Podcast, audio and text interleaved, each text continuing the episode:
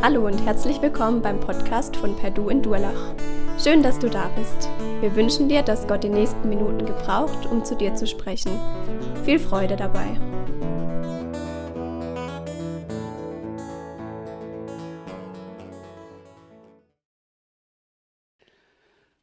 Ja, ihr Lieben, wir haben in den Liedern das immer so gesungen. Du hast Worte des Lebens. Wenn wir dich hören, haben wir keine Angst mehr. Wenn wir das bedenken, was hier Abraham erlebt, dann war das ein wenig anders. Wir kommen heute zu dem Höhepunkt der Geschichte Gottes mit Abraham. Gott fordert, dass er seinen Sohn opfern soll. Das ist eine bittere Pille, die man nicht so einfach schlucken will. Doch wenn Gott ruft, dann sollte man gehen oder nicht?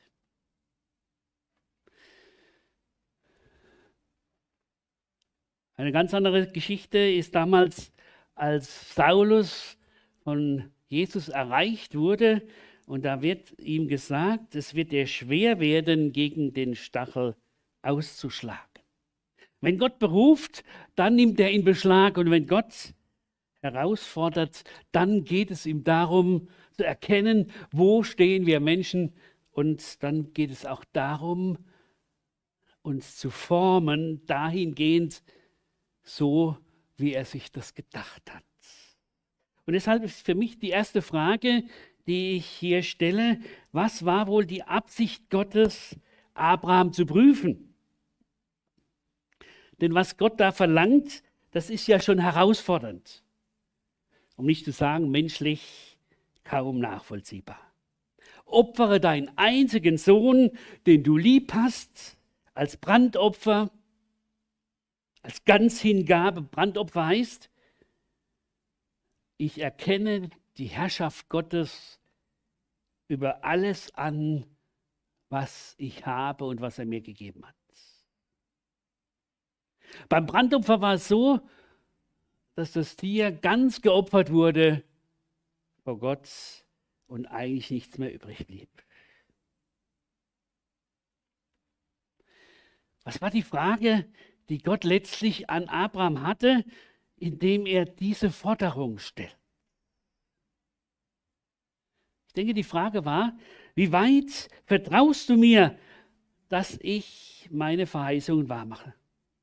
Auch wenn ich dir den Verheißungsträger sozusagen wegnehme, auf den du schon so lange gewartet hast und den du endlich bekommen hast, mit Sarah, deiner Frau, und der dein Ein und alles ist. Gott will den Abraham dahin führen, dass er Vater des Glaubens wird. Das war das Ziel Gottes mit Abraham. Deshalb diese Forderung. Und das Schöne ist, dass uns im Neuen Testament in wunderbarer Weise vor Augen gestellt wird, wie das zu verstehen ist, was damals geschah.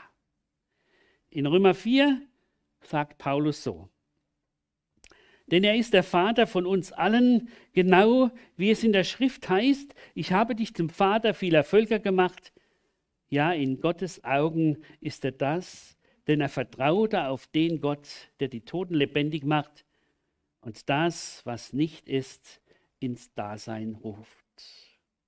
Da, wo es nichts zu hoffen gab, gab er die Hoffnung nicht auf, sondern glaubte, und so wurde er der Vater vieler Völker. Das war einerseits die Situation, dass Abraham überhaupt schon als Hundertjähriger und auch seine Frau aus dem Alter waren, dass sie Kinder bekommen könnten. Und später noch mehr, dass Gott jetzt sagt, opfere deinen Sohn. Da heißt es dann, er war fest davon überzeugt, dass Gott die Macht hat, das, was er zusagt, auch zu tun. Was mir aufgefallen ist, in diesem Text, keine Anfrage, kein Einwand gegenüber Gott, das war damals bei Ismael noch anders. Als Gott sagte, der Israel muss weg, der passt da nicht dazu. Da sagte er in 1. Mose 17, ach, möchte nur Ismael vor dir am Leben bleiben. Mensch, ich habe mich doch gemüht, dass da was rauskommt. Kannst du das nicht anerkennen? Muss das wirklich das sein, was du gibst? Aber jetzt tut er das nicht mehr. Er hat das bekommen, was Gott ihm gibt. Und jetzt sagt Gott, opfer es mir. Gib es mir ganz hin. Eine Sache, wo wir sagen, wir wären vielleicht ausgeflippt. Wir hätten gesagt, nee Gott, so geht's nicht. Ich gleich noch drauf. Aber Abraham bleibt gelassen und das ist das Zweite, was ich weitergeben will. Warum kann Abraham so gelassen bleiben? Auch hier haben wir die Antwort im Neuen Testament, nämlich im Hebräerbrief. Da wird uns gesagt, warum Abraham so gelassen bleiben konnte. Da heißt es, Abraham brachte seinen Sohn Isaac als Opfer dar, wie es Gott von ihm forderte, um ihn auf die Probe zu stellen. Aber hatten denn die Zusagen, die Gott ihm gemacht hatte, nicht alle mit Isaak zu tun? Hat Gott nicht zu ihm gesagt, durch Isaak gebe ich dir die Nachkommenschaft, die ich dir versprochen habe? Wie kann es dann, wie kam es dann, dass Abraham trotzdem bereit war, ihn, seinem einzigen Sohn, zu opfern? Der Grund dafür war der Glaube. Abraham war überzeugt, dass Gott sogar die Macht hat, Tote aufzuwecken. Und bildlich gesprochen hat er seinen Sohn ja auch vom Tod zurückbekommen. Abraham, er hatte schon einige Erfahrungen mit Gott gemacht. Und wenn wir in die Geschichte hineinschauen, dann können wir so manches zwischen den Zeilen lesen. Da heißt es zum Beispiel in Vers 5, da sprach Abraham zu seinen Knechten, bleibt ihr hier mit dem Esel, ich aber und der Knabe wollen dorthin gehen und anbeten. Und dann wollen wir wieder zu euch kommen, dann wollen wir wieder zu euch kommen. Da hört man die Hoffnung heraus. Die hat. Wir werden wieder beide zurückkommen. Gott hatte doch gesagt, du sollst deinen Sohn opfern. Abraham sagte, und Gott hat einen Weg. Ich weiß jetzt noch nicht wie, aber er hat einen Weg. Und ich vertraue darauf, dass Gott seine Zusagen erfüllt. Und dann heißt es in Vers 8, und Abraham antwortete, mein Sohn, Gott wird für ein Lamm zum Brandopfer sorgen. Und gingen die beiden miteinander. Hier schwingt doch Glaubenszuversicht mit. Nicht nur, ich kann jetzt dir nicht sofort sagen, dass du eigentlich das Lamm bist, sondern Gott wird dafür sorgen. Ich denke, das war schon so eine Wanderung, die die beiden da machten, mit den Knechten zunächst einmal und dann später alleine. Was da alles in den Köpfen durchging, wissen wir nicht. Es wird uns nicht berichtet. Das heißt immer so schön, und gingen die beiden miteinander. Das war also nicht so ein fließendes Gespräch, ja? sondern dieses Nachdenkliche, dieses, was wird da rauskommen? Was hat letztlich Gott vor? Und der Isaac fragt, ja, was, was hat das mit mir zu tun?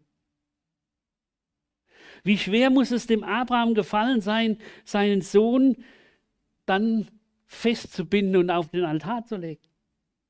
Wie weh muss es ihm getan haben, dem Sohn klarzumachen, Gott hat dich als Lamm bestimmt.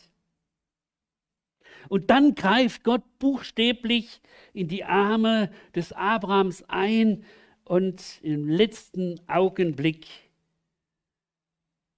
wo Abraham wahrscheinlich zum Schnitt schon angesetzt hat, verhindert er das.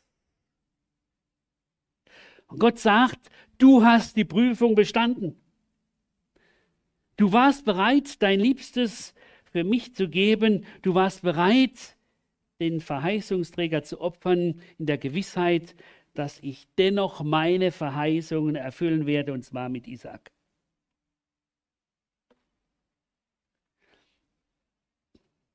Ich denke, es führt nicht weiter, sich viele Gedanken darüber zu machen, ob das nun von Gott eine grausame, unmenschliche Forderung war oder nicht, dass er von Abraham verlangte, seinen Sohn zu opfern. Es wird im humanistischen, philosophischen Bereich sehr stark gemacht. Zum Beispiel hat der Philosoph Immanuel Kant in aller Schärfe die Forderung Gottes verurteilt und schreibt, Abraham hätte auf die vermeintliche Stimme antworten müssen, dass ich meinen von dir geschenkten Sohn nicht töte, das ist sicher. Aber dass du Gott bist, der hier zu mir redet, das kann ich nicht glauben. Ja, das ist das Urteil des human, humanistisch geprägten Menschen, der sich Gott so vorstellt als den lieben Gott, der uns als sicherer Halt und Garant für unser glückliches Leben gilt. Unser Gott ist doch der Gott der Liebe. Aber heute gibt es Worte zum Berg Moria. Gott ist nicht ein süßes Gebilde der Gefühle. Er ist der Gott über uns und der Gott, der fordern kann. Und es ist der Gott, der aber seine Verheißungen wahrmacht.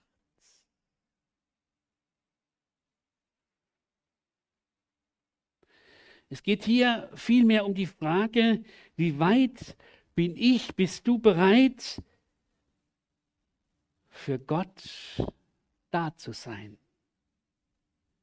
Und Gott das zu schenken, was er dir gegeben hat.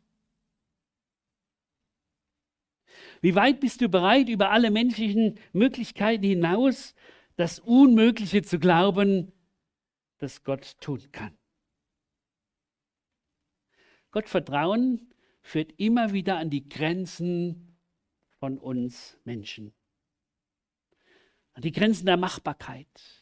Und da geht es darum, dass wir lernen, die Allmacht Gottes zu verstehen und auf sie zu bauen.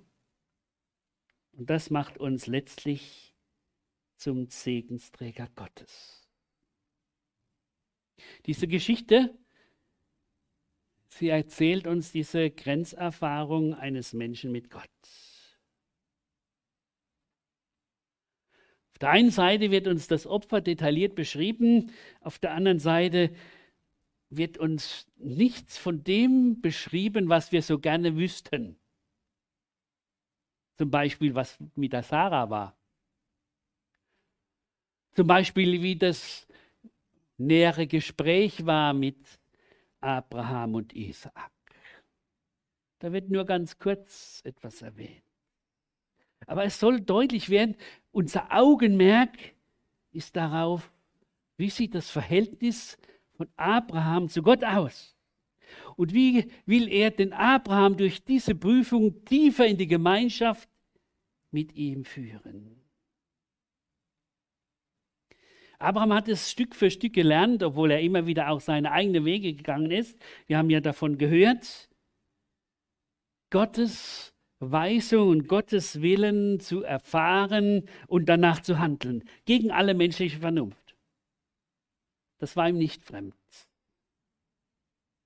Aber jetzt kommt ein Befehl, der ist widersprüchlich sozusagen Gottes Wort gegen Gottes Wort. Gottes Wort war ja dieses, in Isaac soll du gesegnet sein und Segen sein für alle Völker. Und jetzt sagt auf einmal Gott, und Isaac sollst du opfern. Das passt doch nicht zusammen. Gott will erkennen, ist es so, dass der Abraham, unabhängig von dem, was ich ihm jetzt geschenkt habe, in seinem Sohn Isaac und wo jetzt der Verheißungsträger ist, ist der Abraham bereit, grundsätzlich zu sagen, und ich stelle mich unter die Führung dieses Gottes, egal was passiert, und ich weiß, er wird seine Aussagen und seine Verheißungen, er wird sie auch ausführen.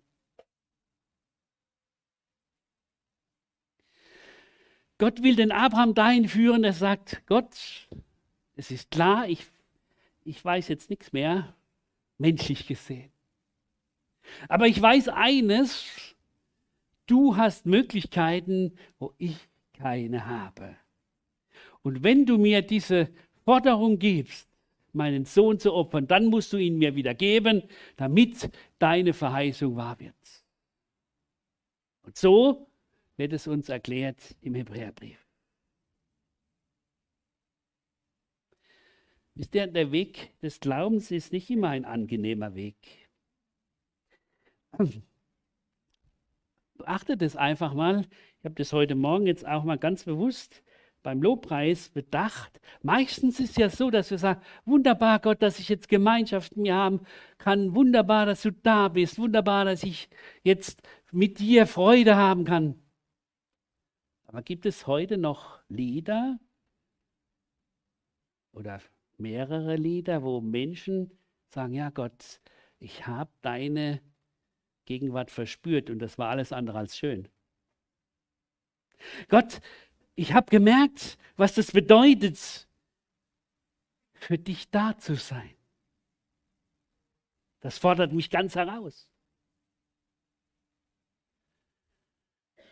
Gott, du bist nicht nur der, der mir ein schönes Leben gibt, sondern du bist der, der sagt, wenn du mit mir leben willst, dann gehörst du mir. Und dann möchte ich auch, dass du bereit bist, mir wirklich zu gehorchen. Und wisst ihr, was hier deutlich wird? Da, wo wir meinten, durch eine Verheißung Gottes geschützt zu sein, setzt Gott nun an und wir denken, jetzt geht es nicht mehr weiter. Abraham hätte ja sagen können, also ja, also da kann mir jetzt ja nichts mehr passieren. Jetzt habe ich endlich den Isaac, und jetzt wird die Verheißung wahr und jetzt sagt Gott, halt, nein, du sollst ihn mir opfern. opfern. Du sollst heraus, ich will herausbekommen und du sollst das lernen, mir völlig zu vertrauen, egal wie letztlich die Sache ausgeht, weil ich der bin, der über allem steht.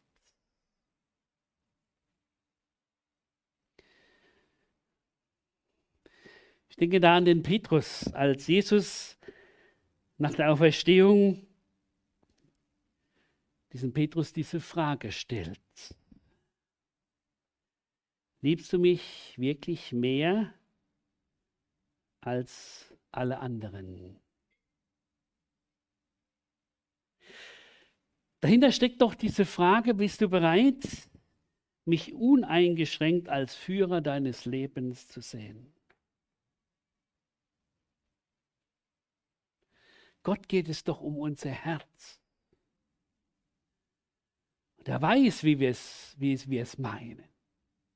Aber er will uns helfen, dass wir das auch begreifen, indem wie er uns führt. Mit dem Kopf haben wir vieles kapiert. Da sind wir zu viel, zu vielem fähig. Aber wie sieht das aus, wenn Gott solche Forderungen stellt? Wie sieht das aus, wenn das, was wir so landläufig denken, Gott führt mich schon recht, auf einmal in eine ganz andere Richtung führt. Dass menschlich keine Hoffnung da ist. Dass ich irgendwo in einer Sackgasse bin.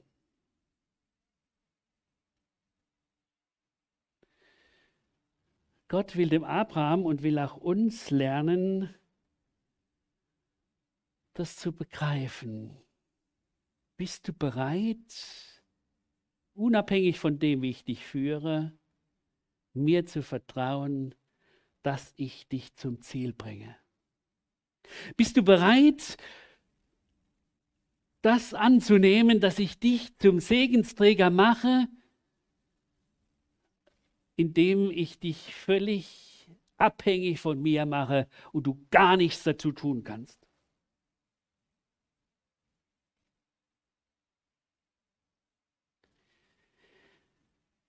Und jetzt ist das Wunderbare, jetzt kommen wir zum dritten, das, was Abraham letztlich erspart blieb, das tat Gott.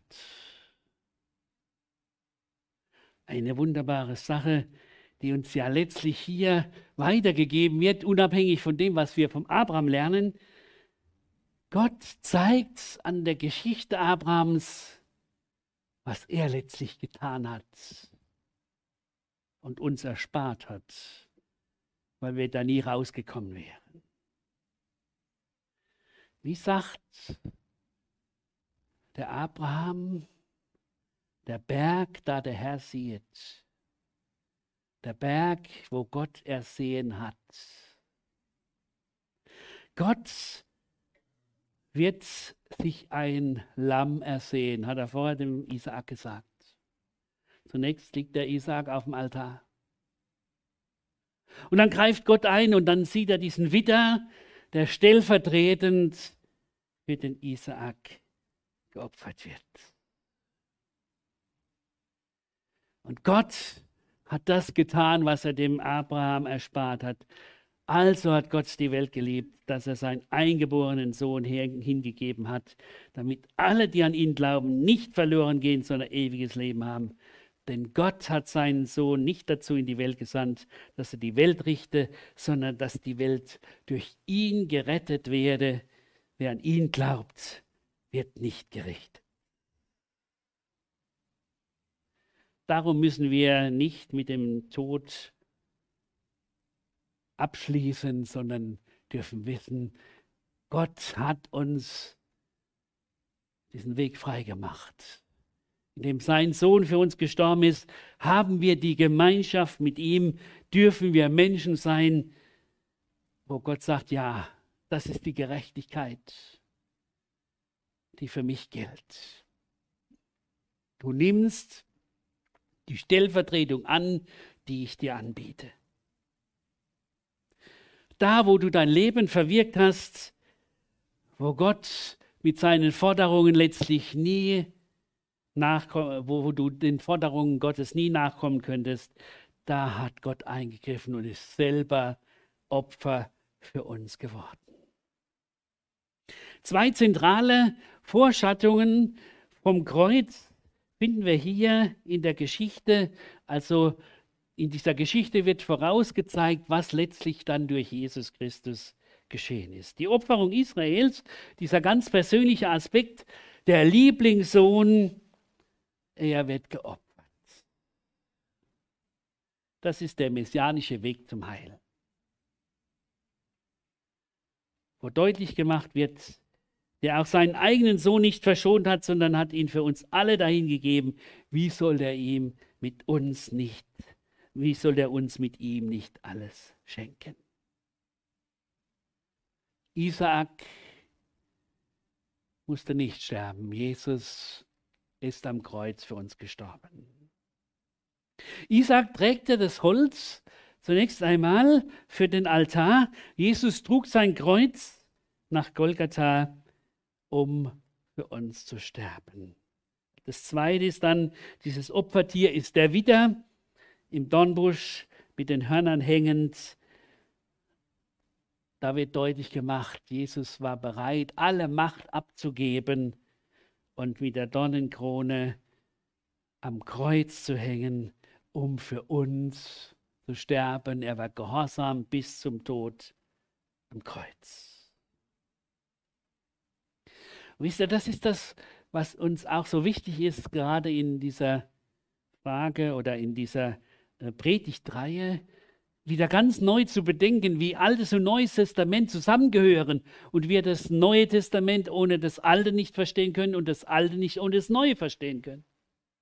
Wir brauchen diese Zusammenhänge und das ist so wichtig, dass wir bereit sind, uns immer wieder neu damit zu beschäftigen.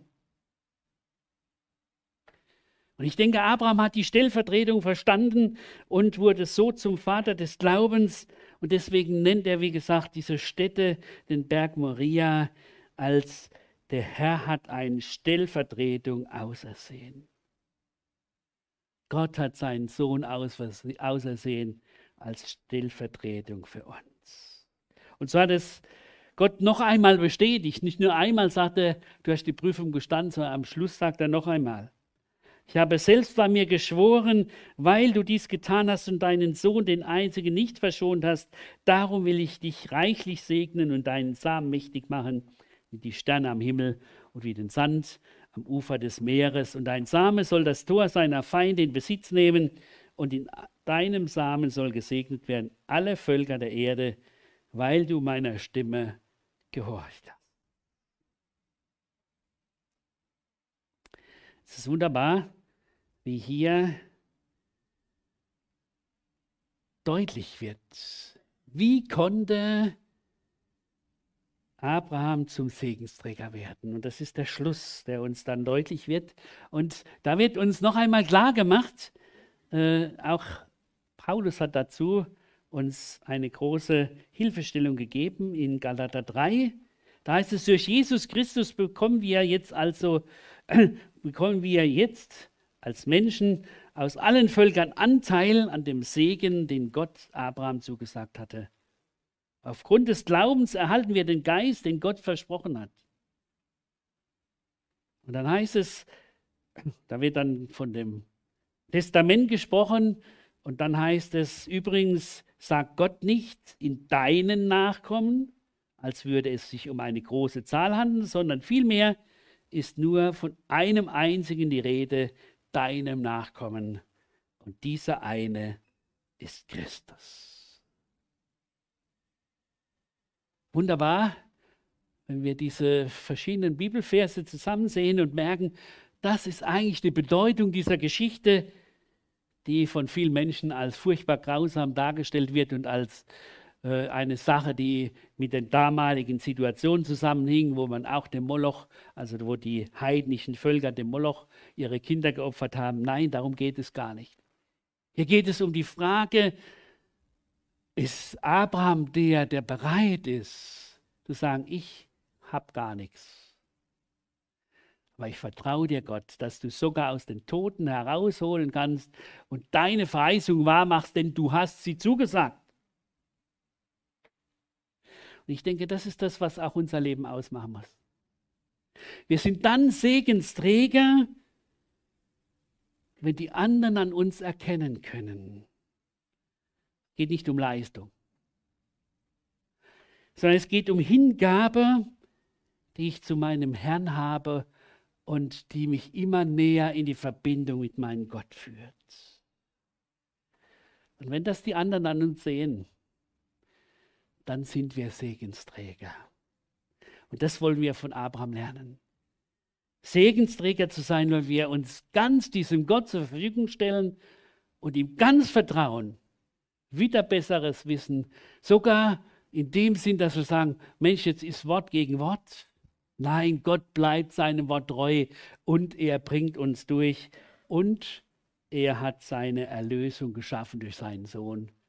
Und die dürfen wir leben und weitergeben. Amen. Wir wollen noch miteinander beten. Ja, lieber Gott und Vater, wir danken dir, dass du uns an dem Abraham zeigst, was es bedeutet, für dich da zu sein und die Berufung, die du uns gegeben hast, ernst zu nehmen. Was es bedeutet, auch Forderungen, die du stellst und die wir nicht verstehen, dass wir sie, dass wir ihnen nachkommen, weil wir wissen, du führst uns dennoch recht und du bringst uns zum Ziel. Lass uns noch viel mehr Menschen sein, die bereit sind, aus der Beziehung mit dir in dieser Situation zu sein, dass wir einfach dir vertrauen, auch wenn wir nichts verstehen, auch wenn wir menschlich am Ende sind zu wissen und Gott macht es recht. So lass uns Menschen sein, die dadurch auch zum Segen für andere werden, dass wenn Situationen in unserem Leben sind, die alles andere als schön sind, dieses Vertrauen auf dich für die anderen zum Vorbild wird und deutlich wird, dir kann man vertrauen, denn du bringst uns zum Ziel. Amen.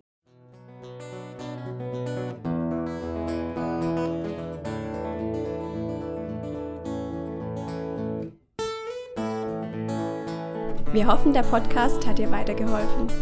Falls du noch Fragen hast, besuche gerne unsere Homepage unter www.per-du.church. Hier findest du alle wichtigen Infos zur Gemeinde und zum Glauben. Tschüss und bis zum nächsten Mal.